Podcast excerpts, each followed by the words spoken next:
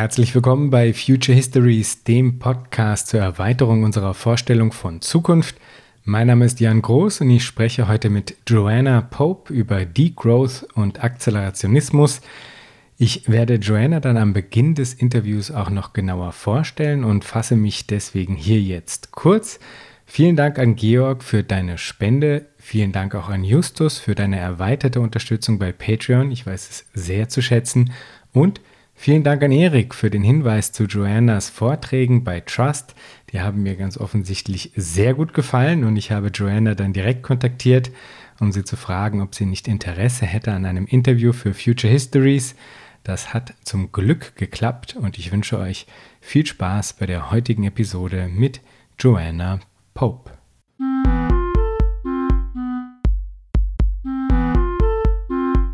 Herzlich willkommen bei Future Histories, dem Podcast zur Erweiterung unserer Vorstellung von Zukunft. Mein Name ist Jan Groß und ich freue mich sehr, heute Joanna Pope begrüßen zu dürfen. Joanna forscht unter anderem am Berliner Think Tank Trust, der sich als Incubator for Utopian Conspiracy, also als Inkubator für utopische Verschwörung versteht. Sie ist Mitherausgeberin des Online-Magazins Uneven Earth und Content-Kuratorin beim von Evgeny Morozov gegründeten Syllabus. Herzlich willkommen, Joanna.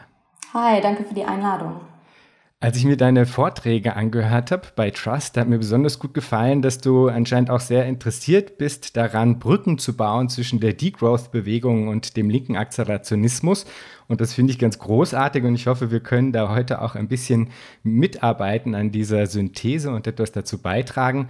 Zu Akzelerationismus war ja in Folge 3 von Future Histories schon Armen Avanesian zu Gast. Das Gespräch wird aber sicher nicht jede gehört haben und das Thema Degrowth ist bei Future Histories bisher noch gar nicht eingeführt.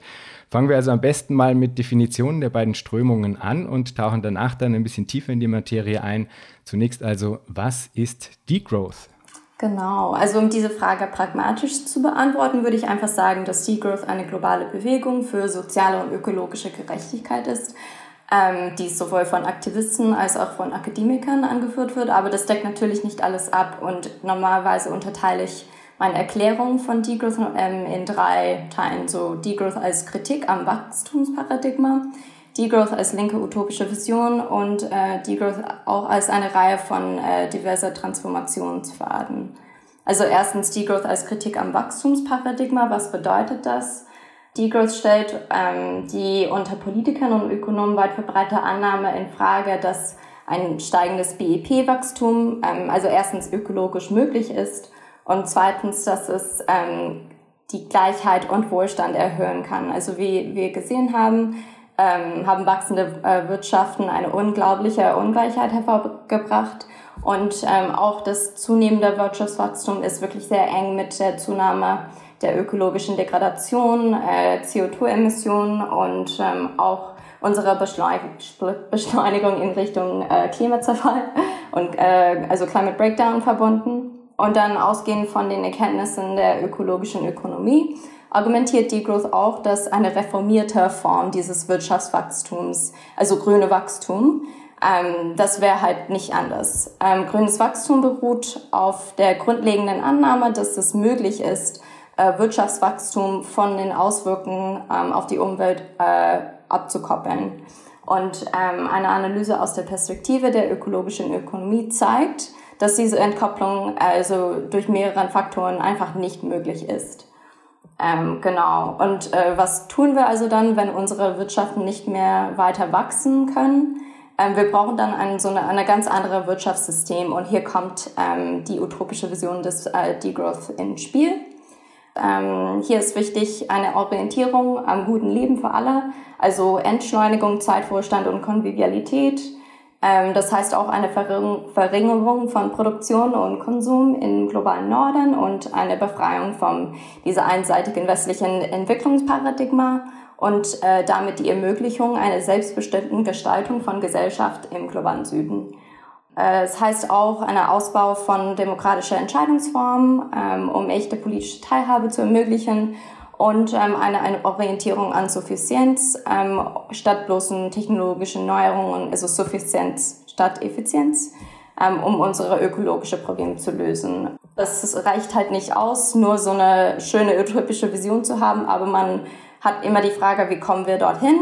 Und ähm, es ist wichtig, dann auch die Beiträge des Postwachstumsbewegung zu diese verschiedenen Transformationsfaden zu verstehen. Also Aktivisten und Forscher in der D-Group-Bewegung haben in den letzten Jahr, äh, Jahren zusammengearbeitet und ähm, dadurch eine große Vielfalt von verschiedenen Vorschläge, Politikvorschläge, also von unten, ähm, also top-down und äh, bottom-up, also in den Bereichen Wohnen, Währungssysteme, Ernährungssysteme, Verkehr, Arbeitspolitik, äh, Formen der sozialen Reproduktion, ähm, Besteuerung, Demokratisierung ähm, und ja, vieles mehr. Genau, und alle diese Vorschläge sind irgendwie so darauf ausgerichtet, so Rückkopplungsschleifen miteinander zu schaffen und dadurch uns äh, der utopischen Welt des Postwachstums dann näher zu bringen. Vielleicht gehen wir mal kurz auf ein anscheinend gerade weit verbreitetes äh, Missverständnis ein, weil man liest jetzt immer mal wieder, äh, sagen diese jetzt während der Covid-Pandemie bedingte Wirtschaftsschrumpfung, das sei doch quasi das, wofür die Degrowth-Bewegung einstünde. Aber ich glaube, es ist wichtig herauszustellen, dass es das eben genau nicht ist, weil äh, im Grunde diese, diese Wirtschaftsschrumpfung, die man jetzt sieht, ja innerhalb des Paradigmas, des bestehenden Paradigmas des Wirtschaftens ähm, eingebunden ist, das ja ganz stark eben auf Wachstum ausgelegt ist. Und da gibt es ein, ein sehr passendes Zitat, finde ich, von äh, Georgios Kallis, das ich in der Recherche hier für diese Episode gefunden habe.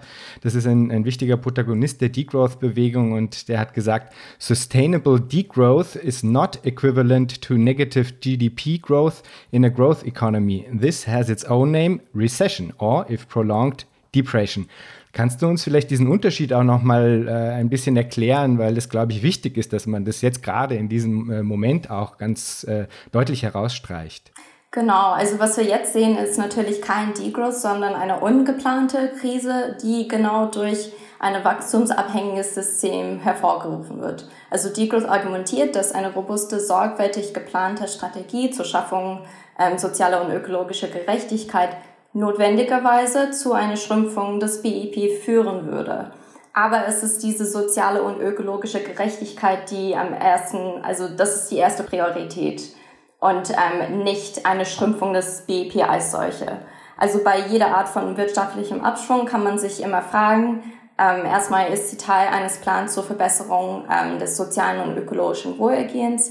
Wird die Aktivität von ökologisch schädlichen Sektoren reduziert, während wichtiger ökologische und soziale Arbeit und Aktivitäten verstärkt werden? Werden Politiken eingeführt, um Massenarbeitslosigkeit ähm, zu verhindern? Werden Politiken eingeführt, um äh, die Ungleichheit zu verringern und das Einkommen gerechter zu verteilen? Ist sie Teil ähm, eines umfassenderen Wandels hin zu ähm, Gemeinsamkeiten Fürsorge? Und ist es Teil eines Plans zu einer Umstellung auf erneuerbare Energien, äh, Wiederherstellung der biologischen Vielfalt und Umkehrung des äh, ökologischen äh, Zusammenbruchs. Und wenn man auf alle diese Fragen mit Ja antworten kann, dann erlebt man wahrscheinlich eine Form von Degrowth. Aber ich würde sagen, in unserer Situation jetzt, ähm, die Antwort auf jede äh, einzelne dieser Fragen, es ist eindeutig Nein. Also das ist dann mhm. ganz klar.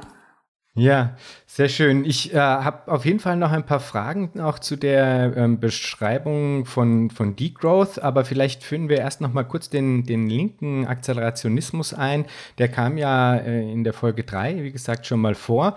In äh, deinem Projekt geht es eben sehr stark auch, oder zumindest in den Vorträgen, die ich da bei Trust gehört habe, geht es sehr stark darum, ähm, eine Synthese eben aus dem linken Akzelerationismus und, dem, äh, und der Degrowth-Bewegung herauszuarbeiten. Vielleicht so ein bisschen fürs Framing, der linke Akzelerationismus, der, ähm, den beziehst du da konkret auf die Arbeiten von Nick Srinicek und Alex Williams, namentlich äh, deren Buch Inventing the Future und auch auf äh, die Arbeiten von Aaron Bastani und da eben zum Beispiel das Buch Fully Automated Luxury Communism. Beides äh, Sachen, die in unterschiedlichsten Folgen hier auch schon mal aufgetaucht sind während des Podcasts. Wie würdest du den definieren, den linken Akzelerationismus?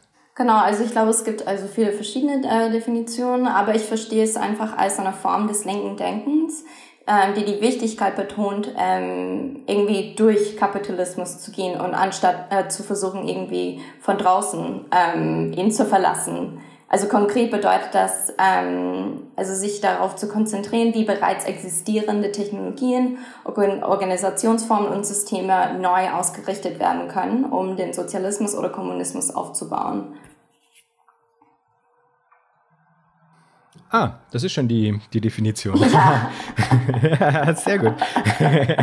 die, war, die war viel kürzer als die bei Degrowth. ähm, okay, cool. Und ähm, Kannst du vielleicht noch ein bisschen was sagen zu den entscheidenden Unterschieden? Ich meine, man, man hat jetzt, man, man riecht es eh schon. Die einen äh, äh, bauen darauf, dass mehr oder minder, jetzt ein bisschen polemisch gesagt mhm. von mir, äh, äh Technology might save us after all, äh, aber eben nur, wenn sie quasi richtig gehandhabt wird, eben aus einer sozusagen äh, äh, linken und vielleicht auch eben ganz stark planerischen Perspektive. Das ähm, äh, sind eben so ein bisschen die Verheißungen des, des, äh, des linken Akzelerationismus. Man könne eben doch wachsen, aber ähm, man müsse nur schauen, wie das aussieht. Ja? Und eben bei Degrowth äh, gibt es eben eine ganz klare Ablehnung in Bezug auf diesen Glauben, Wachstum könne überhaupt nachhaltig passieren, so verstehe ich das. Wie würdest du so die zentralen Differenzen und aber auch Gemeinsamkeiten dieser beiden Zugänge definieren? Genau, also ähm, einerseits gibt es ja viele Gemeinsamkeiten, also beide haben diese so utopische ähm, Betonung und versuchen dann so eine neue Welt dann ähm, zu imaginieren. Ähm, aber wie gesagt, ähm, ähm, in linken Accelerationismus gibt es kein Kritik am Wachstumsparadigma und das ist dann die, ähm, das größte Unterschied zwischen den beiden. Und das ist auch dann interessant, äh, wenn man sieht auch, wie ähnlich viele Politikvorschläge sind von diese beiden Bewegungen. Also ähm, und das ist wirklich so ähm, Sachen wie Grundeinkommen und Grundversorgung, sowohl als auch, also zum Beispiel Verkürzung der Arbeitszeit, ähm, Munizipalismus als Modell, das wird äh, insbesondere von äh, Aaron Bastani vorgeschlagen, ähm, die Beschränkung der spekulativen Finanzwirtschaft und auch das Ersetzen ähm, des BIP durch andere auf Wohlbefinden ausgerichtete Metriken. Und genau, und beide betonen auch so die Wichtigkeit einer plurale Ökonomik und nicht halt nur die orthodoxe Position. Genau, also es gibt ja viel gemeinsam, ähm, aber ja, also da es keine ähm, Wachstumskritik gibt in der linken Accelerationismus, wie ich das verstehe, und keine Analysung von äh, die in Unmöglichkeit der Entkopplung, vielleicht kommen wir dann auch zu Entkopplung in diesem Thema, Genau, das ist dann, ähm, ich, das ist wirklich dann die größte Kontrast zwischen den beiden Bewegungen. Ja, aber dann schauen wir uns das doch direkt mal an mit der Entkopplung, weil das ist ja wirklich ein sehr, sehr zentraler Punkt in der Degrowth-Bewegung, äh, diese Feststellung, dass es eine absolute Entkopplung eben nicht geben könne. Vielleicht kannst du da auch diese, diese Differenz zwischen sagen, relativer Entkopplung und absoluter Entkopplung nochmal erklären und warum auch deiner Meinung nach eine absolute Entkopplung ähm, des Wachstums von Ökosystemen zerstörenden Verhalten äh, grundsätzlich nicht möglich ist? Genau, also wie gesagt, ähm, also Degrowth, also von unserer Position ist ein grünes Wachstum einfach nicht möglich. Und ähm, das ganze Narrativ von grünes Wachstum, ähm, obwohl das also egal, ob das irgendwie äh, links ausgerichtet ist oder ähm, einfach in der normalen politischen, politischen Diskurs. Es gibt diese Annahme, dass eine Entkopplung von Wirtschaftsaktivitäten und ihre ähm, Umweltauswirkungen möglich wäre, damit wir ähm, zum Beispiel die 1,5 äh, Grad äh, Ziel erreichen und nicht überschreiten. Es wäre ähm, ja, es wäre nötig, dass wir eine absolute Entkopplung haben. Das muss ganz schnell äh, stattfinden. Das muss global stattfinden. Ähm, genau, und das muss ähm, für alle ähm, Umweltindikatoren gelten. Also das ist eine sehr schwierige Sache. Und ähm, bisher gibt es nur Beispiele von relativer Entkopplung. Also das heißt, es gibt etwas weniger Umweltauswirkungen, aber die Umweltauswirkungen oder zum Beispiel CO2-Emissionen steigen immer noch. Es ist nur, die sind, ähm, die steigen ein bisschen langsamer und ähm, die Rate der Wirtschaftswachstum ist ein bisschen schneller. Ähm, absolute Entkopplung würde heißen, dass Wirtschaftswachstum ähm, geht weiter und ähm, dann zum Beispiel CO2-Emissionen geht dann in der andere Richtung. Also das geht runter. Und das wäre dann absolut. Und es gibt keinen Beweis für absolute Entkopplung ähm, zurzeit. Ähm, und das ist also aus verschiedenen Gründen. Es, ist, es gibt wenig ähm, Beweis für diese Form von Entkopplung und ähm, theoretisch es scheint sehr unmöglich zu sein. Zum Beispiel, also was man findet in einem Bericht ähm, von dem ähm, European Environmental Bureau letztes Jahr unter dem Titel äh, Decoupling Debunked. Das ist, es gibt dann sieben Gründe und ähm, die haben, die sind zum Beispiel steigende Energieausgaben, Rebound-Effekte, Problemverlagerung, die un unterschätzte Umweltauswirkungen der Service Economy, das begrenzte Potenzial des Recyclings, unzureichende technologische Wandel und auch Kostenverlagerung. Also das sind dann die sieben größte Gründe, warum eine Entkopplung ähm, einfach nicht möglich wäre. Das kann ich ja dann auch auf jeden Fall verlinken, dieses Paper, damit man sich die verschiedenen Punkte auch nochmal genauer anschauen kann. Wie sehr spielt denn bei dieser Argumentation die Zeit eine Rolle? Also wie sehr wird gesagt, es ist nicht möglich innerhalb der uns verbleibenden Zeit? Und wie sehr wird gesagt, es ist einfach grundsätzlich niemals möglich?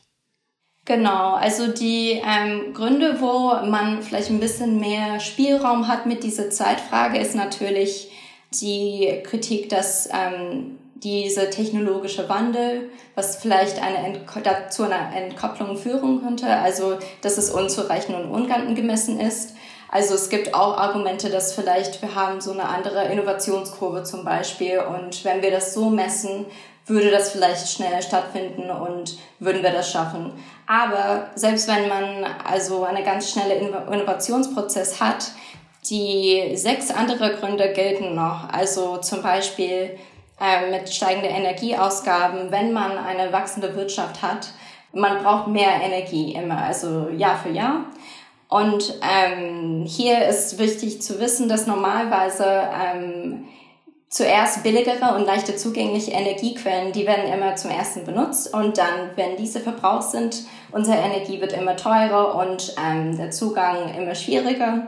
Und ähm, wenn man dann ganz praktisch denkt, ähm, bei einer um Umstellung unserer Energiesysteme, wir sehen ja, dass ähm, erneuerbare Energien, ähm, da ähm, ist auch so eine Ressourcenextrahierung nötig, ähm, da ist auch die Landnutzung nötig und es ist einfach so ein nicht nachhaltiges System, wenn wir so immer wachsen. Also in einer wachsenden Wirtschaft wäre es im Grunde unmöglich, dann schnell genug äh, vollständig auf erneuerbare Energien umzustellen. Und es wäre dann viel leichter, eine kleinere äh, Wirtschaft zu haben und dann auch diese Umstellung zu machen, ähm, um das ein bisschen zu erklären. Genau. Ähm, ich glaube, da habe ich auf jeden Fall auch noch ein paar kritische Nachfragen, aber vielleicht äh, gehen wir doch dem noch mal vorher ein bisschen nach, nämlich der Frage des, des ähm, Paradigmenwechsels, der von Degrowth ja eingefordert wird, und zwar auf verschiedenen Ebenen. Und äh, ich möchte da vor allem auf, auf zwei Elemente eingehen, bei denen ich das Gefühl hatte, dass die Degrowth-Bewegung da eigentlich sehr gut auch ein bisschen den Finger in die Wunde legt, ja, nämlich in Bezug auf eben einen Paradigmenwechsel äh, des Wirtschaftens, ja. Das ist vielleicht das Erste, was wir uns mal genauer anschauen und dann als, als nächstes auch noch den Paradigmenwechsel in Bezug auf die Frage des in Anführungsstrichen liberalen Menschenbildes und dem Bild sagen, menschlicher Handlungsträgerschaft im Allgemeinen. Also fangen wir mit dem, mit dem Wirtschaften an, weil das hat mich nämlich äh, zum Teil in der Vorbereitungsphase für diese Folge durchaus gefreut, ja, weil ich das Gefühl hatte, die Degrowth-Bewegung schafft es da eigentlich ganz gut, vor allem auch in der Selbstbeschreibung bestimmte Fallstricke zu umschiffen oder zumindest für mich äh, neue Zugänge aufzuzeigen, die ich als viel annehmbar empfinde, als das vielleicht bei anderen auch äh, vordergründig ökologisch argumentierenden, Bewegungen der Fall ist. Und ich hatte das Gefühl, das hat vielleicht auch was mit einer, mit einer Konsequenz zu tun und einem Bestreben, eben nach diesen tiefer liegenden Ursachen zu fragen, anstatt nur, äh, um das ein bisschen bösartig zu sagen, ein bisschen Greenwashing zu betreiben. Insofern unterscheidet sich da also diese Degrowth-Bewegung fundamental von allen in Anführungsstrichen grünen Strömungen, die die aktuellen dominanten Paradigmen des Wirtschaftens äh, in ihren Grundstrukturen eigentlich unangetastet lassen wollen und stattdessen vorschlagen, quasi einfach nur ein Ökosiegel drauf zu klatschen. Auch das ein bisschen polemisch gesagt. Kannst du uns diesen, diesen fundamentalen Unterschied im Zugang vielleicht noch ein bisschen genauer aufzeigen? Also was macht die Degrowth-Bewegung da anders und wie positioniert sie sich darin vielleicht dann auch anderen grünen Bewegungen gegenüber, die viel stärker bereit sind, auch im Kompromiss mit dem existierenden, mit den existierenden Logiken zu, zu, zu leben und zu handeln? Genau, also ich glaube, das ist ein sehr wichtiger Punkt und auch eine sehr spannende Frage. Ähm, also ich glaube, man kann einfach sagen, dass Degrowth nicht wie andere so vielleicht ökologische Bewegungen ähm, ist, weil das es geht gleichermaßen für also soziale und ökologische Gerechtigkeit zusammen und man muss beide haben und das ist dann diese zentrale ähm, Bestrebung. Um das zu erreichen, muss man wirklich, ähm, wie gesagt, diese tiefer liegenden ähm, Ursachen dann wirklich hinterfragen und da was zu ändern. Und äh, nicht nur im Kontext, also eine Nation, sondern auch global, also diese globale wachstumsorientierte Wirtschaftssystem, das wir jetzt haben. Und ich denke, dass auch diese Gedanke der Wiedergutmachung, das ist wirklich sehr wichtig auch. Also es ist nicht genug, einfach so vom Wachstum dann wegkommen und sagen, okay, ja, das war ein Fehler und wir machen jetzt ein anderes System. Ähm, man muss einfach diese Prozesse der Wiedergutmachung auch so ähm, durchführen und versuchen auch ähm, ja, also eine bessere Situation und dann auch dieses Ecological Debt dann ähm, zurückzubezahlen quasi.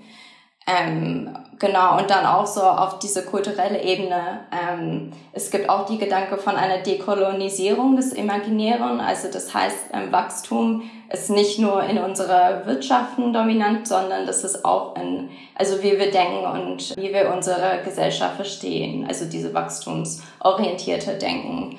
Und um das alles wirklich also ähm, erfolgreich umzusetzen, wäre so eine andere Denkweise auch sehr, sehr wichtig, finde ich. Und macht das dann die Degrowth-Bewegung inkompatibel mit anderen grünen Bewegungen, die eben sehr wohl meinen, es könne so etwas wie ein grünes Wachstum geben? Also wie ist da die Policy auch so innerhalb der Bewegung? Sagt man dann, na ja, also äh, on a broader scale ist es irgendwie trotzdem so, dass wir mehr oder minder am selben Strang ziehen, deswegen machen strategische Allianzen absolut Sinn? Oder wird da gesagt, na, also sorry Leute, aber solange ihr nicht irgendwie bereit seid, fundamentale Prinzipien des Wirtschaftens auch in Frage zu stellen, dann äh, haben wir da eigentlich nicht genug äh, Common Ground, genug äh, äh, sagen einen geme genug gemeinsamen Grund, um sagen produktiv miteinander arbeiten zu können. Wie wird das, wie wird das so ganz ganz praktisch auch gehandhabt im Alltag?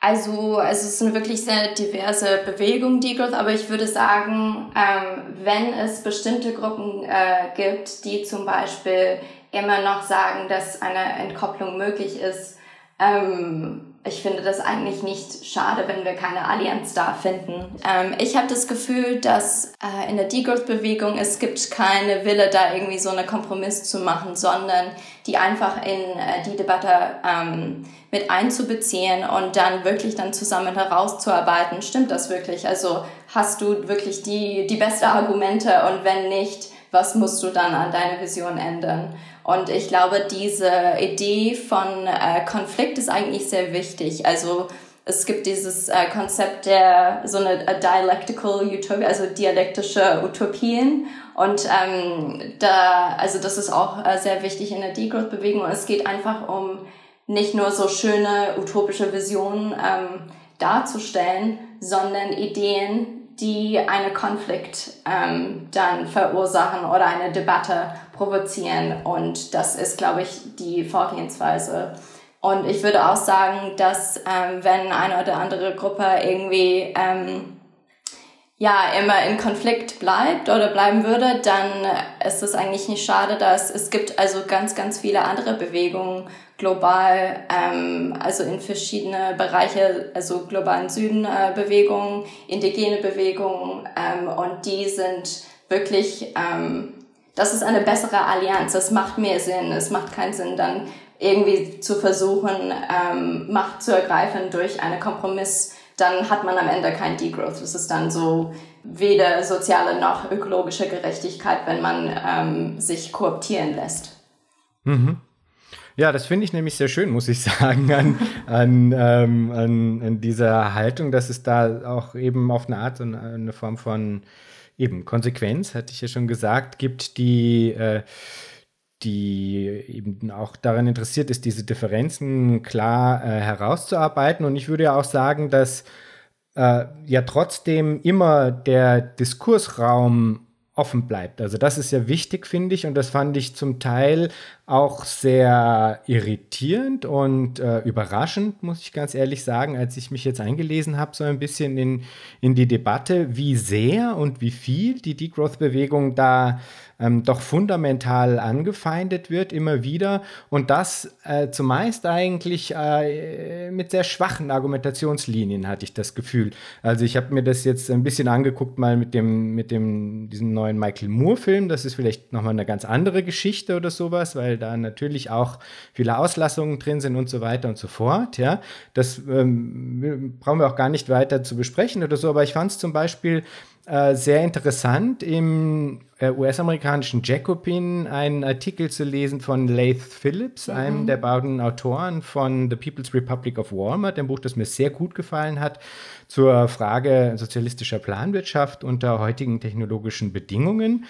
Und also der ist äh, auf, auf, auf diese Frage des Degrowth und auf den, auf den Film speziell und vor allem aber grundsätzlich auch auf die Frage des Degrowth ganz extrem angesprungen und zwar äh, als wäre der irgendwie komplett getriggert worden von, von irgendwie äh, der, der, der, der Degrowth-Argumentationslinie. Und ich war, äh, muss ich sagen, recht überrascht, weil, weil ich nämlich die Argumentationslinie, die er dann vorgebracht hat, auch nicht sonderlich gut fand und vor allem das Gefühl hatte, er schafft es nicht, die, die, äh, sagen die zentralen Punkte der, der Degrowth-Bewegung eigentlich wirklich zu adressieren. Und dann hat er eigentlich mehr oder minder am Ende äh, quasi ist der Hauptpunkt, auf den es hinausläuft, dass man doch die Nuklearenergie nutzen solle, um quasi Sustainable Growth in Anführungsstrichen ähm, zu, zu produzieren. Und aber der entscheidende Punkt, den ich immer das Gefühl hatte, den du auch versuchst herauszustellen, ist, dass es ja eben gerade darum geht, von dieser, ähm, von dieser Logik der permanenten äh, Konsumption und dieses Hamsterrades, in, in das wir da alle hineingesteckt werden, dort äh, da hinauszutreten, aus dieser Logik und eine andere Form des grundsätzlichen Wirtschaftens eben anzugehen. Und das hat mich sehr überrascht, dass das eben und eben sowohl meinst du ja bei den linken Akzelerationistinnen und Akzelerationisten als auch eben bei jemandem wie dem äh, Laith Phillips eigentlich dann gar nicht überhaupt nur in Frage kommt oder sowas. Das hat mich sehr, sehr überrascht. Ja, ähm, genau. Ja. Also das sieht man auch äh, jetzt äh, sehr oft, indem auch so äh, Mainstream äh, finanzielle äh, Medien versuchen auch dann Degrowth in gleicher Weise zu benutzen als so ein Strawman-Argument, also eine falsche Darstellung von Degrowth, um irgendetwas zu rechtfertigen, um irgendetwas ähm, zu, ähm, ja, genau, also es wird irgendwie benutzt und ähm, genau, wir so versuchen immer dann so Responses dann zu schreiben und äh, schnell in andere, ähm, entweder im selben Media Outlet oder im anderen dann äh, zu veröffentlichen. Aber ich finde es ähm, insbesondere ganz interessant, dass es wirklich diese Mainstream-Left-Plattformen wie Jacobin und auch teilweise Verso und ähm, dass da irgendwie, man sieht kaum eine Perspektive, der wachstumskritisch ist. Ähm, aber ich denke, dass es wird auch äh, vielleicht langsam ändern. Also es gibt manchmal diese Figuren wie Lee Phillips und das ist dann okay. Also er wird dann immer dasselbe Argument machen und er hat das seit vier Jahren auch so gemacht. Ähm, aber ich glaube, es gibt immer neue Ideen und ich bin, habe auch ähm, noch so ein bisschen Hoffnung, dass auch in diese Kreisen, ähm, dass ja, dass die sich auch wirklich diese Debatten angucken und auch dann ein bisschen mehr von ökologischer Ökonomie dann mit einbeziehen, weil das wird dann ihre Politikvorschläge auch ähm, robuster machen. Und genau, also ich hoffe einfach darauf. Mhm. Und glaubst du aber, dass, mm, also wie sehr geht es da auch um um die Befürchtung, dass wenn man eine solche Perspektive mit hineinnehmen würde, dass dann sozusagen das Gesamtpaket irgendwie für weniger, also weniger wahrscheinlich für große Massen von Menschen unmittelbar attraktiv erscheinen würde. Weil, also es gibt ja sagen, schon diese dieses Überzeugungsproblem, das die Degrowth-Bewegung bis zu einem gewissen äh, bis zu einem gewissen Grad hat. Also wir, wir, wir leben in einer Gesellschaft, in der wir gewohnt sind, permanent zu konsumieren. Äh, wir, wir, äh, es, es, hat auch immer wieder was Lustvolles, dieser Konsum. Das muss, darf man ja auch nicht irgendwie bestreiten. Also es gibt dieses, diesen libidinösen Aspekt am Kapitalismus und auch an dieser eben an diesem exzessiven vielleicht ein bisschen, ja. Ähm, also glaubst du, dass gewisse Teile der, der Linken dann vielleicht auch aus einem bestimmten strategischen Denken heraus sich vielleicht denken, naja, okay, aber äh, vielleicht ist es einfach geschickter, äh, so wie es jetzt zum Beispiel der, der linke Akzelerationismus macht, vor allem zum Beispiel eben Fully Automated äh, Luxury Communism, dass man sagt, hey, okay Leute, ähm, ihr müsst nicht verzichten. Ihr, ihr, ihr dürft weiterhin all diese Goodies haben, all, all diesen Luxus, ja, der, äh, der scheinbar jetzt existiert. Das ist natürlich dann die Frage, was versteht man unter Luxus, ja. Aber es wird quasi erstmal gesagt, ihr dürft weiter konsumieren, no problem. Wir müssen nur äh, schauen, wie wir das anstellen. Und es ist primär, und diese Argumentationslogik finde ich ja dann wieder durchaus interessant und relevant auch. Es ist primär das Profit Motive, also das Profitmotiv, welches die jetzige Form des Wirtschaftens so destruktiv macht. Und man könne doch andere Formen des Wirtschaftens imaginieren, die andere äh, Zielsetzungen tragen. Ja? Also wo quasi das Incentive Model, der, das Anreizmodell für individuelles menschliches Handeln nicht mehr das Profitmotiv ist und dass das dann in so einer Art von auch ökologischem Trickle-Down-Effekt quasi sich in alle möglichen Bereiche auch des Produzierens und des Wirtschaftens ausbreiten würde, ja. Ähm, mhm. also wie, wie, wie, wie, wie siehst du das? Glaubst du, ist das so ein bisschen auch ein strategisches ähm, Kalkül, warum man da so Aversionen hat gegen die Degrowth-Bewegung und sich da dann auch manchmal so getriggert fühlt? Ähm, ja. Genau, also ich sehe es eigentlich ähm, ja genau so und das nennen wir ähm, in der Degrowth-Bewegung, also ein Degrowth-Forscher, Sam Bliss, ähm, nennt das eigentlich die Tragödie der Strategie, der Ecomodernism zum Beispiel. Also dieser Fokus auf, ähm, also man versucht eine Vision oder eine Utopie aufzubauen, der irgendwie begrenzt ist, indem man versucht, nur eine strategische Vision aufzubauen, also nur eine Vision, der sich gut kommunizieren lässt. Eine Utopie, der irgendwie so eine Appell und ähm, uns jetzt, also ich würde sagen, ähm, genau, also das ist schwierig zu erklären auf Deutsch, aber ich würde sagen, genau, das ist also einerseits gibt es ja diese strategische Vorteil, wenn man sagt, okay, wir müssen jetzt nicht so viel ändern und es hört sich auch sehr viel ähm, optimistischer und positiver an, wenn wir sagen, als linker Accelerationismus zum Beispiel, dass wir haben bereits alle Technologien, die wir brauchen, um eine neue Welt aufzubauen. Und wir machen einfach weiter, wir bauen einfach darauf. Und das ist einfach sehr, ähm, ich glaube, das ist sehr hoffnungsvoll. Und ähm, genau von dieser Perspektive hat äh, linker Accelerationismus eine deutliche Kommunikationsvorteil, würde ich das so nennen vielleicht.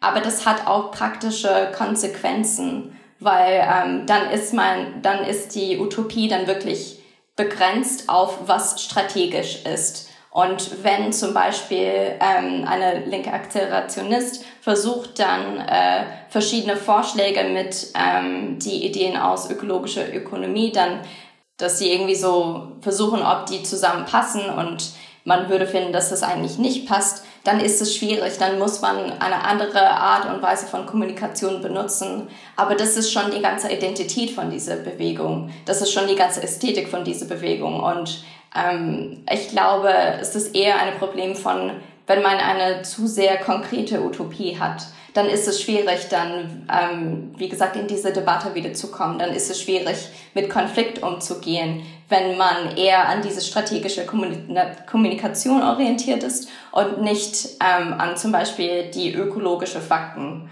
die nicht irgendwie äh, weggehen. So dieses Überzeugungsproblem, das höre ich sehr oft und es gibt auch viel Zweifel um ähm, das Wort Degrowth, dass es irgendwie so zu pessimistisch oder zu negativ ähm, anhört.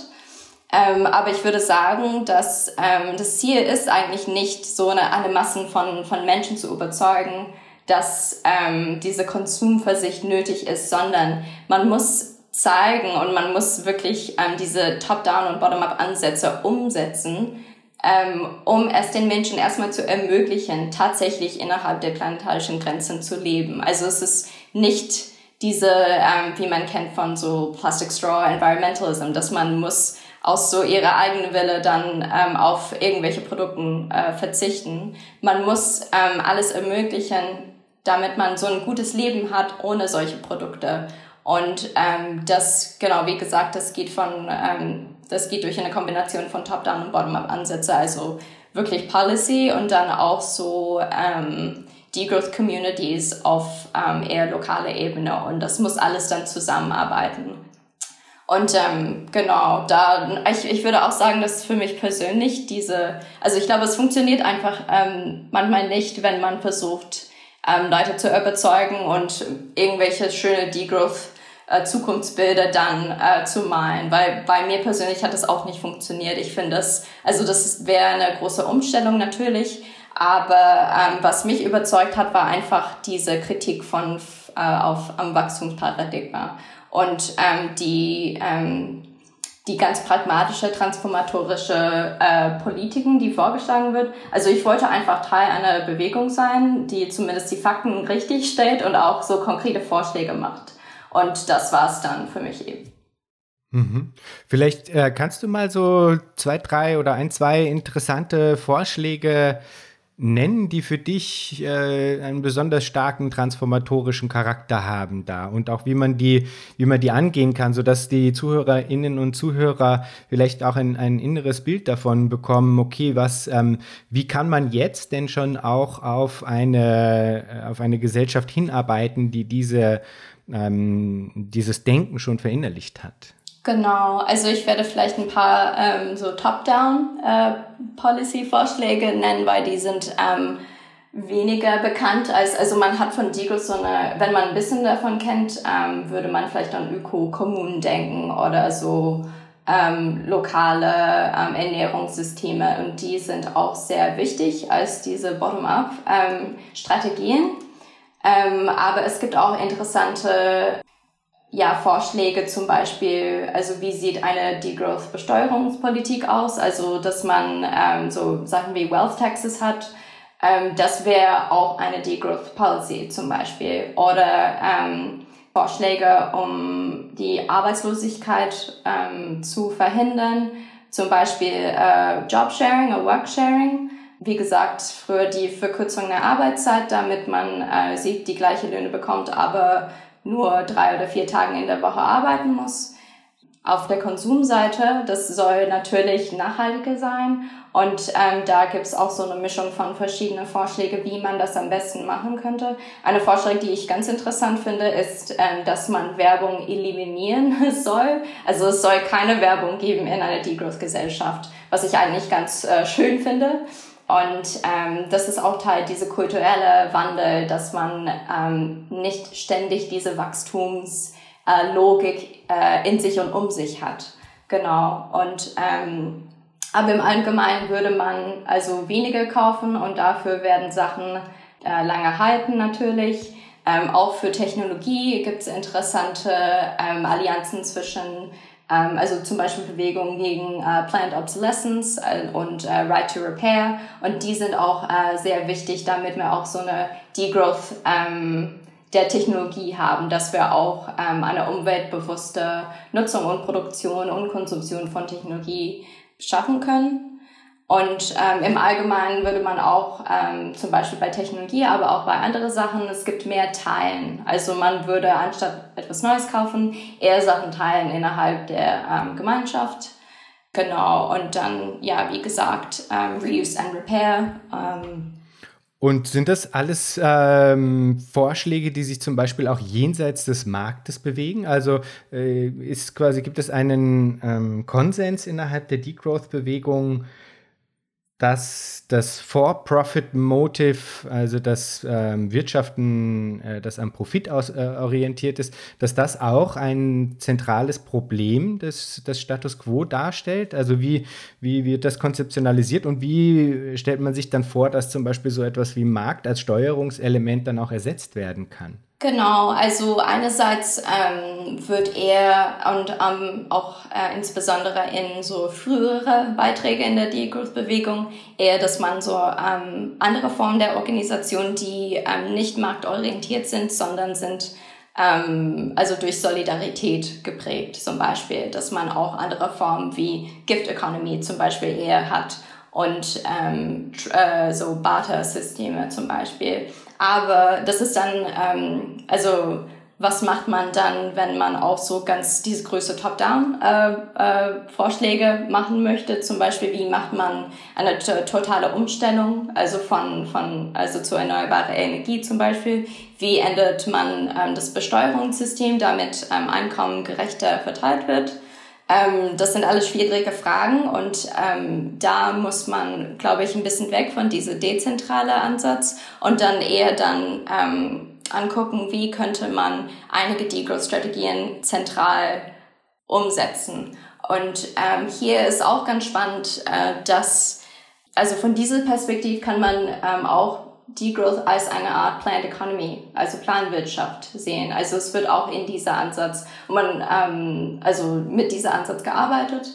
Und ähm, ich glaube, also es gibt einen Unterschied zwischen Degrowth und Postgrowth, also im Englischen, wie man, also hier unterscheiden sich die Positionen. Es gibt manche äh, Postgrowth Researcher, ähm, Forscher zum Beispiel, die sagen, dass es, eh, dass es vielleicht möglich wäre, ähm, eine Postwachstumsgesellschaft zu haben, der immer noch innerhalb äh, der kapitalistischen System ist. Aber Degrowth sieht das, glaube ich, am meisten anders. Also wie gesagt, Kapitalismus ist eine Ab also ein wachstumsabhängiges System und eine Bewegung äh, weg von diesem System wäre, also eine Degrowth-Gesellschaft wäre kein Kapitalismus. Das wäre nicht möglich. Und ähm, Jorgos Kallis, ähm, du hast ihn auch erwähnt, ähm, er hat auch so eine spannende Paper über Sozialismus und Postwachstum, ähm, wo er argumentiert, dass ähm, Sozialismus wäre auch inhärent eine Postwachstumsgesellschaft. Und das finde ich sehr spannend zu denken, wie ist das politische Ökonomie auch, also bottom-up und äh, top-down. Ja, total, sehr interessant, ja. Also äh, ich habe auch so ein bisschen das Gefühl, das, was du ja in diesen Vorträgen auch versucht hast, nämlich herauszustellen, wie diese äh, beiden Bewegungen, Strömungen, eben linker Akzelerationismus und Degrowth, wie die voneinander lernen können, dass das hier eben zum Beispiel auch so ein bisschen gilt, weil ja ähm, dieses Lokale, ähm, die Betonung des Kleinen und des ausschließlich Dezentralen und sowas, das, was du jetzt am Anfang als ein bisschen auch sowieso den Ursprung der Degrowth-Bewegung dargestellt hast, das ist ja exakt das, was die linken Akzelerationistinnen und Akzelerationisten als Folk Politics im Grunde bezeichnet hatten genau. und herausgestellt haben, dass dass das zwar auch wichtige Sachen sind, die mitunter ähm, äh, effektiv sein können, aber eben nicht on a large scale, also auf einer großen äh, äh, skalierbaren Ebene, sondern dass es da eben äh, durchaus auch, wie du jetzt gesagt hast, zum Beispiel teilweise zentralisiertere Zugänge braucht und einfach quasi auch die Bereitschaft von dieser äh, ausschließlichen Fixierung auf ähm, eben nur bottom-up und nur horizontale äh, Autoritätsstrukturen und so weiter, dass man davon ein bisschen, bisschen wegkommen sollte. Genau. Was ich am interessantesten fand, ist, dass in beide Bewegungen also beide versuchen irgendeine Multiskala Ansatz zu entwickeln. Also auch bei linker Accelerationismus, die wollen natürlich nicht diese total zentralisierte, zum Beispiel Sowjet-System haben und versuchen ähm, zu erklären, wie das funktionieren würde, wie man so eine Kombination von dezentrale und zentrale Organis Organisationsformen haben würde, mit äh, Beispiele aus der CyberSyn Project und, und andere so ähm, Ansätze, die von Cybernetics geprägt sind. Und bei Degrowth ist es auch so, es gibt ähm, äh, ganz interessante Arbeiten über diese Hinterfragung dieser lokalen Ebene der Degrowth, also von Degrowth-Vorschläge und auch diese Entwick eine Entwicklung von einer Theorie, wie man das Multiskala irgendwie auf verschiedene Ebenen machen würde. Und ich glaube, das ist viel mehr, ähm, das ist jetzt, glaube ich, eine zentrale Idee ähm, in die in der heutigen Postwachstums- oder die Growth-Bewegung, dass man beide irgendwie ähm, haben muss. Und es gibt auch viele neue ähm, interessante Arbeiten zu einer Degrowth-Start. Wie würde das aussehen? Und genau. Mhm. Also das ist vielleicht durchaus was, wo die Degrowth-Bewegung dann eben auch noch was lernen kann vom linken Akzelerationismus zum Beispiel. Auf der anderen Seite finde ich, ist ein, ein sehr interessanter Punkt, äh, den vielleicht dann wiederum der linke Akzelerationismus äh, sich von der Degrowth-Bewegung abschauen kann. Die Frage, äh, inwiefern nicht auch das Paradigma des, des in Anführungsstrichen liberalen Subjekts in einfach ganz grundlegend in Frage gestellt werden muss. Ja? Also ich habe das Gefühl, dass die, die, die Degrowth-Bewegung, weil du eben meintest, äh, okay, wie, wie sehr schafft sie es denn, eine positive Utopie oder positive Imaginationen von Zukunft auch zu erzeugen. Und ich denke auf der einen Seite natürlich, es gibt quasi diese, dieses Arbeiten mit der Bedrohung und auch diesen, dieser Frage der Zeit, wie, wie schnell muss man denn handeln und so weiter und so fort.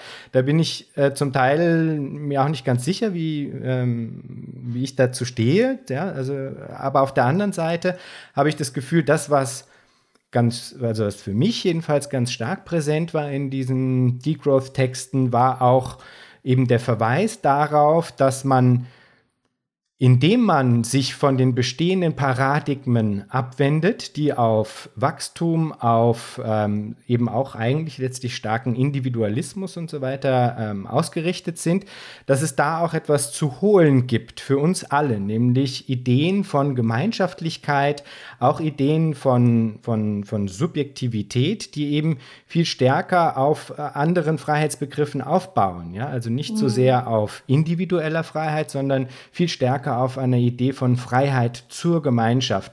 So hat das zum Beispiel auch ein, ein äh, Gast äh, in einer früheren Folge, Daniel Leuk, ähm, mal, mal dargestellt. Und ähm, ich fand das eigentlich sehr schön, weil, weil ich finde, da liegt nämlich eine ganz große Stärke auch äh, der Degrowth-Bewegung, wenn es um die Frage geht, wie kann man denn äh, sagen positive Imaginationen von Zukunft als Bewegung äh, erzeugen und transportieren, die durchaus eben auch ein massentaugliches äh, Element in sich tragen. Weil ich glaube nämlich sehr wohl, dass wir alle äh, durchaus diese Form von Gemeinschaftlichkeit und auch von Verbundenheit, ich hoffe, das klingt jetzt nicht so esoterisch, aber dass wir das alle eigentlich irgendwie ja auch auf bestimmten Ebenen ganz klar spüren, dass das im Grunde eine Tatsache ist. Und diese Tatsache besser leben zu können und herauszuarbeiten, scheint mir eben auch ein Anliegen der, der, der Degrowth-Bewegung ähm, zu sein. Wie würdest du diese Positionierung der Degrowth-Bewegung da umschreiben in Bezug auf die Frage des Subjekts auch? Ja? Und glaubst du, dass der linke Akzelerationismus da vielleicht auch äh, ein wenig gefangen ist im Paradigma des liberalen Subjekts eigentlich? Ja, sehr spannende Frage. Also ähm, um, also für die Frage, was heißt Freiheit zum Beispiel, ähm, von einer Degrowth-Perspektive. Hier ist ähm, der Philosoph Cornelius Castoriadis ähm, sehr wichtig.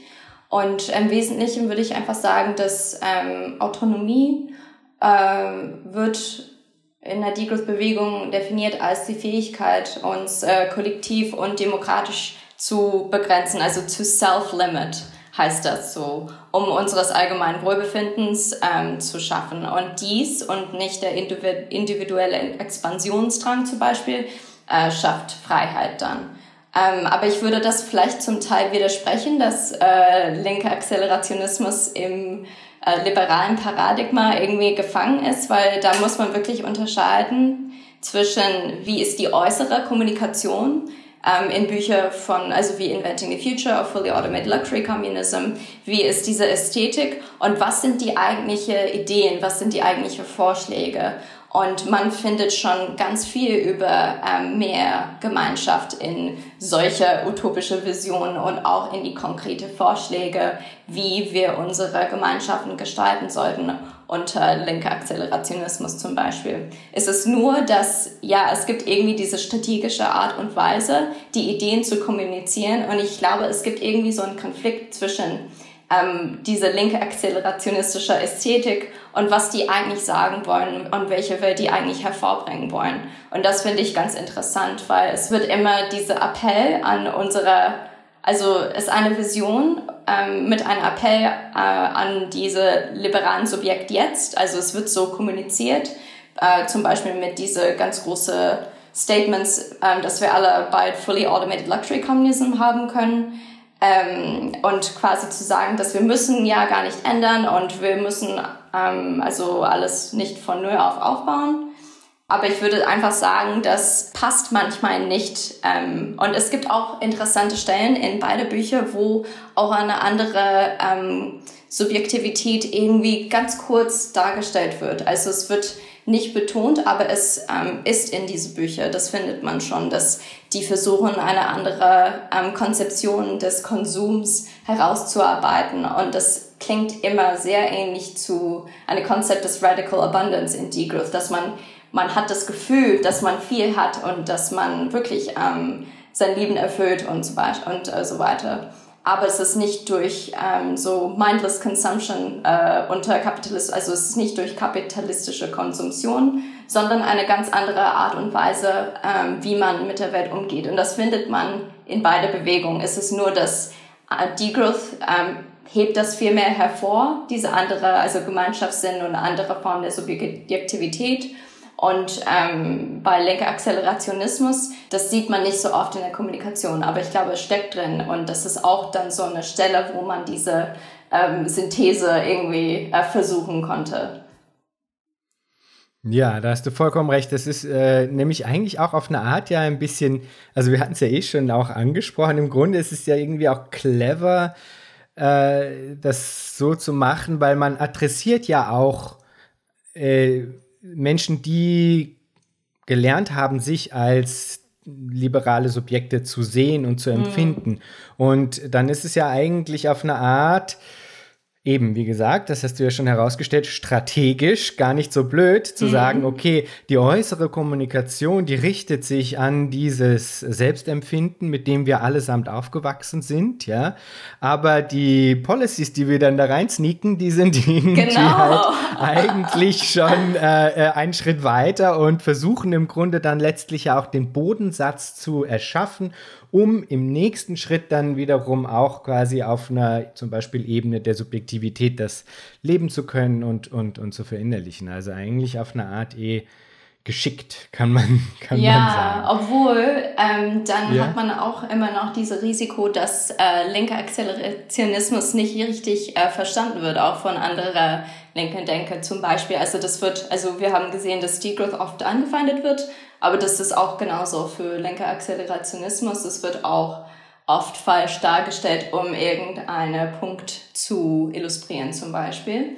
Und ähm, ich glaube, man muss äh, unterscheiden zwischen so kurzfristige und langfristige strategische Vorteile. Ich glaube, kurzfristig hat linker Akzelerationismus viel mehr Vorteile, aber langfristig hat man auch äh, das Gefahr, dass man vereinnahmt wird oder dass man kooptiert wird oder dass man auch vielleicht, äh, also ich meine, es gibt auch, ähm, also die Leute, also wir als irgendwie so im globalen Norden, diese liberalen Subjekte, wir sind ähm, eine globale Minorität und es gibt auch viele andere Wünsche ähm, in unsere Gesellschaften ähm, und ich glaube, dass nicht alle Leute wollen eigentlich eine fully automated luxury communism. Das ist wirklich so nur eine ganz begrenzte Audienz oder Publikum, wenn man das auch so sieht, wenn man so ein bisschen ähm, Big Picture sieht, würde ich sagen. Und ähm, ja, also das ist nur zu sagen, dass jede Strategie hat irgendwie Vorteile und Nachteile und man muss gucken, äh, ab wann kippt dieser Vorteil äh, unserer Strategie und Kommunikation, wann, ab wann wird das dann zum Nachteil? Und ähm, das ist dann halt auch, auch eine wichtige Frage und ja. Mhm. Mm, bevor wir dann jetzt quasi auch zu der, zu der Frage der Synthese einbiegen, was du da auch vielleicht vorschlägst, strategisch, wie man die, die richtigen, wichtigen und guten Elemente beider Bewegungen eben synthetisieren kann und dann auch äh, in Strategien übersetzen. Bevor, bevor wir das machen, mag ich noch äh, ein paar Nachfragen hinterher schieben zu äh, Beschreibungen von Degrowth, die ich gelesen habe oder bei dir gehört habe oder so. Und da war jetzt gerade auch wieder ein Wort, äh, ein Wort dabei, das mich da an eine Frage erinnert hat, nämlich eben, du hast jetzt gerade vom Global North gesprochen. Ähm, wie, wie geht denn da die Degrowth-Bewegung mit der Frage um, Du hattest in den Vorträgen gesagt, okay, das Ziel ist, dass eben die Menschen im Global North quasi den Konsum herunterschrauben und äh, sagen da eben auch äh, Beschränkungen walten lassen, die aber eben, haben wir ja schon besprochen, auf ein letztlich besseres Leben für alle hinauslaufen. Wie, wie geht man da vor in Bezug auf weniger privilegierte Bereiche der Welt? Also was, äh, wie, wie, sieht man das in Bezug auf den äh, Global, äh, die, die, den Global South und vielleicht auch in Bezug auf Menschen innerhalb des globalen Nordens, die weniger privilegiert sind und jetzt schon zu den äh, ganz massiven Verlierern der, der Situation zählen? Genau, das ist eine sehr wichtige Frage. Ähm, also Erstens ist wichtig zu erkennen, dass ein äh, großer Teil des Wirtschaftswachstums, besonders in reichen Ländern, das war im Wesentlichen äh, von Ausbeutung und ähm, so ungleichen Austausch von Arbeit und auch äh, ungleichen ökologischen Austausch mit dem globalen Süden. Also es, ähm, es gibt viele Länder, die durch unser Growth Regime quasi ähm, sehr stark benachteiligt wurden und auch ähm, dazu gehört auch diese Entwicklungsparadigma. Das ist wirklich sehr eng verbunden mit ähm, Wachstum als Ideologie, dass es wirklich nur eine Entwicklungspfade gibt für alle Länder und die müssen das folgen und ihre Wirtschaften dann so wachsen. Und die Idee, ähm, also das ist wirklich eine Kernaspekt der Kritik am äh, Wachstum. Und aus dieser Perspektive macht es wirklich keinen Sinn, dann von diesen Ländern, ähm, die besonders unter dem globalen Wachstumsregime gelitten haben, dann zu verlangen, für dessen Fehl zu bezahlen und zuerst auch mit Downscaling von von ähm, Produktion und Konsumption zu beginnen. Also die allgemeine Idee und auch ähm, das wird auch so modelliert in ähm, ökologische Ökonomie, ist, dass ähm, die reichere Nationen äh, mit einer ganz größeren ökologischen Schuld, die müssen zuerst ihre Produktion und Konsum reduzieren. Andere Länder können ihre Wirtschaft auf einem selbstbestimmten Weg, das ist sehr wichtig, ähm, der nicht vom globalen Norden aufgezogen wird, dann weiterentwickeln, bis sie ähm, in einem Zustand sind, in dem sie bereit sind, dann ähm, eine Degrowth Transition dann zu machen. Ähm, man kann auch natürlich fragen, ob das macht es wirklich Sinn, äh, dann diese Dichotomie zwischen globalen Norden und Süden, macht es Sinn, darüber zu sprechen? Ist das dann, also die sind ja keine homogene Räume. Aus diesem Grund bewegt sich jetzt eine Reihe von äh, Degrowth-Forschern aus der ganzen Welt, die versuchen jetzt so eine, eine radikalere Forschungsagenda dann aufzubauen also man erkennt natürlich, dass es innerhalb des globalen Südens Kern- und Peripher, ähm, Peripheriestrukturen gibt, sowohl als auch im globalen Norden. Also die sind, und es gibt auch sowas wie die transnationale Kapitalistenklasse. Und ähm, von daher macht es keinen Sinn, einfach globalen Norden und globalen Süden ähm, dann so als zwei ganz äh, unterschiedliche getrennte Kategorien anzusehen. Und hier ist die ähm, Wichtigkeit der Selbstbestimmung ähm, also noch größer. Und ich glaube, die Idee ist jetzt irgendwie, Degrowth muss kontextspezifisch umgesetzt werden und die beste Weg, der beste Weg, dies zu erreichen, besteht darin, dass man äh, Stimmen erhebt, die sich am Rande der globalen Wachstumswirtschaft befinden. Und ähm, dies wird ähm, ausführlicher in einem kürzlich erschienenen Artikel ähm, diskutiert und das heißt Ecological Economics and Degrowth, Proposing a Future Research Agenda from the Margins. Und ähm, das würde ich ja sehr empfehlen, weil das ist wirklich eine sehr komplexe Frage und ähm, ja, genau. Mhm. Okay, dann biegen wir doch mal in diese Frage der Synthese mhm. ein. Wir haben ja jetzt eh schon einige interessante Aspekte, finde ich, herausgearbeitet, wo eben beide Strömungen im Grunde vielleicht sich auch oft äh, missverstehen, gegenseitig auf der einen Seite und im Grunde viel teilen, aber auch gewisse äh, eben grundlegend unterschiedliche Annahmen haben, vor allem wenn es um die Frage eben des Wachstums geht. Mhm. Ähm, wie, wo, wo, siehst du die, die wichtigsten Überschneidungspunkte, mit denen man jetzt äh, weiterarbeiten kann, wenn es um eine Frage der Synthese dieser unterschiedlichen Positionen geht?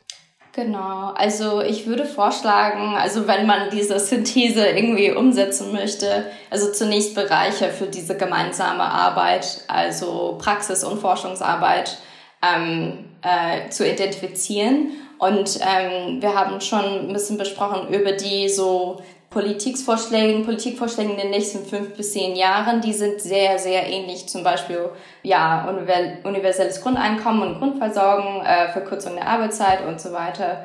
Und ähm, ich glaube, es wäre wichtig, dass auf beiden Seiten man erkennt, dass, okay, ja, in diese andere Bewegung, die machen ja viel Forschung und ähm, andere Experimente in diesem ähm, Gebiet und dass man wirklich diese Felder dann findet und die Brücken baut, um verschiedene Kollaborationen zu machen. Man kann das auch ähm, auf diese theoretische Ebene machen. Also wenn man eher, was ist die ähm, grundlegende Theorie von Degrowth und linker Accelerationismus?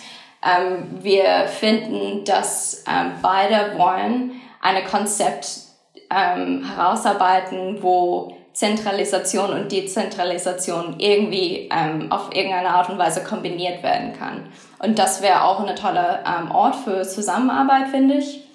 Und ähm, drittens würde ich sagen, dass es gibt auch Stellen ähm, in beide Bewegungen, wo man braucht äh, jeweils mehr Forschung und mehr Arbeit und Handeln.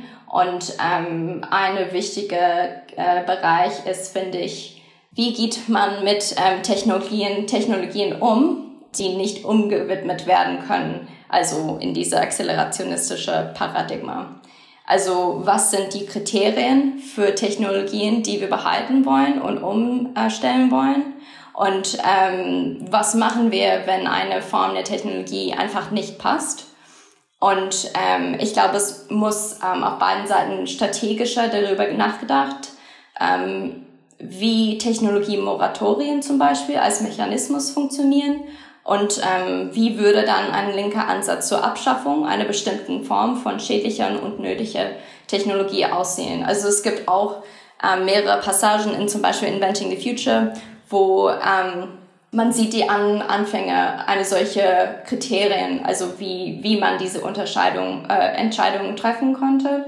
Ähm, aber das ist nicht wirklich herausgearbeitet und ähm, es ist nicht so in der linken Accelerationismus, dass man alle Technologien irgendwie ähm, mitnehmen möchte in diese Tran Transformation, zum Beispiel Nuclear Warfare, also, also militäre Technologien, die würde man natürlich nicht behalten. Aber gibt es vielleicht andere Formen der Technologie, die irgendwie, die nicht passen mit dieser utopischen Vision? Und ich glaube, man braucht eine Methodik, wie man das herausfindet, wie man das demokratisch ähm, diskutiert und das wäre auch vielleicht ein sinnvoller Ort, wie man so diese erste Kollaboration und ähm, ja, Zusammenarbeit anfangen könnte. Und welche Strategien schlägst du denn dann vor, um, um diese gemeinsamen Ziele, die aus dieser Synthese dann vielleicht auch äh, erschaffen werden können, äh, dass man die auch erreicht? Ja? also wie kann diese neue Allianz aus linkem Akzelerationismus und Degrowth-Bewegungen sich strategisch platzieren? Ähm, ja, ich glaube, also das ist natürlich eine schwierige Frage und ich würde vielleicht einfach sagen, versuch es erstmal mit Zusammenarbeit und ob das wirklich klappt. Also da bin ich auch nicht sicher. Ich glaube, es ist auch erstmal wichtig, dass man ähm, offene Räume für diese Diskussion findet. Also in der Degrowth-Bewegung gibt es immer verschiedene Konferenzen wo ähm, Forscher und Aktivisten sich treffen und ähm, besprechen dann die verschiedenen Vorschläge.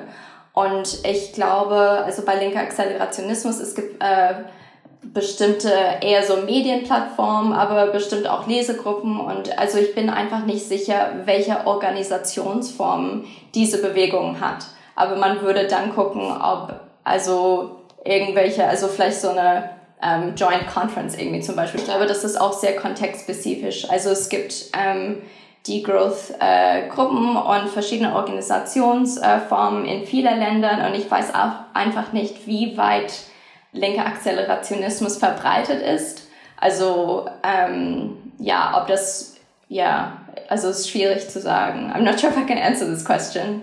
Um, Don't mind. du musst gar keine finale ja. Antwort darauf geben können, ganz ehrlich. Ich äh, finde das ja eh schon total fantastisch, dass du überhaupt äh, auf diese äh, auf diese Synthese und auf diesen Brückenschlag äh, hinarbeitest. Und ich finde, so wie du es jetzt dargestellt hast, nämlich, dass, äh, dass man eigentlich Räume zunächst auch mal für, für diesen Diskurs er eröffnen sollte, dass das eh schon natürlich ein erster Schritt ist auch. Und das hast du ja äh, sowohl in deinen Vorlesungen äh, bei Trust mhm. als auch im heutigen Gespräch hier im Podcast äh, schon getan. Ich frage am Schluss dann noch immer, Joanna, wenn du dir Zukunft vorstellst, was stimmt dich freudig? Ach ja, also ich, ich finde, es ist auch eine sehr schwierige Frage. Ähm, weil, also natürlich ist es wirklich eine sehr ähm, schlimme Situation jetzt und ich würde auch sehr vorsichtig sein. Vielleicht, ähm, also es gibt ähm, wir haben in der letzten Zeit also viele ähm, vielleicht Gründe für Hoffnung, also neue Reformen, andere Politiken, die jetzt durchgesetzt werden. Aber ich glaube, das ist wirklich eine sehr kritische Zeit für alle. Und äh, man, ich glaube, manchmal ist es auch gut, ein bisschen pessimistisch zu bleiben. Ich glaube irgendwie, dass Hoffnung äh, so ein bisschen überbewertet ist. Also Verzweiflung kann auch zum Handeln und äh, Engagement irgendwie treiben. Und so ist es so, so ist es für mich eigentlich. Ähm. Das ist doch mal eine Ansage. Hoffnung ist überbewertet, aber handeln sollten wir trotzdem. Joanna, vielen Dank für das Gespräch. Danke für die Einladung.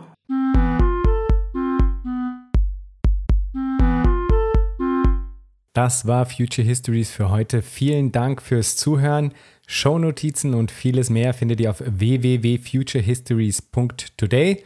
Diskutiert mit auf Twitter unter dem Hashtag Future Histories oder auf Reddit. Lasst mich wissen, was ihr zu dem Ganzen denkt und wie euch diese Folge hier gefallen hat. Unbedingt gut bewerten auf allen Podcast-Plattformen, die ihr nutzt. Für unsere Patreon-Unterstützerinnen und Unterstützer gibt es auf www.patreon.com-future histories vieles an Zusatzmaterial. Da könnt ihr also auch vorbeischauen. Bis zum nächsten Mal. Ich freue mich.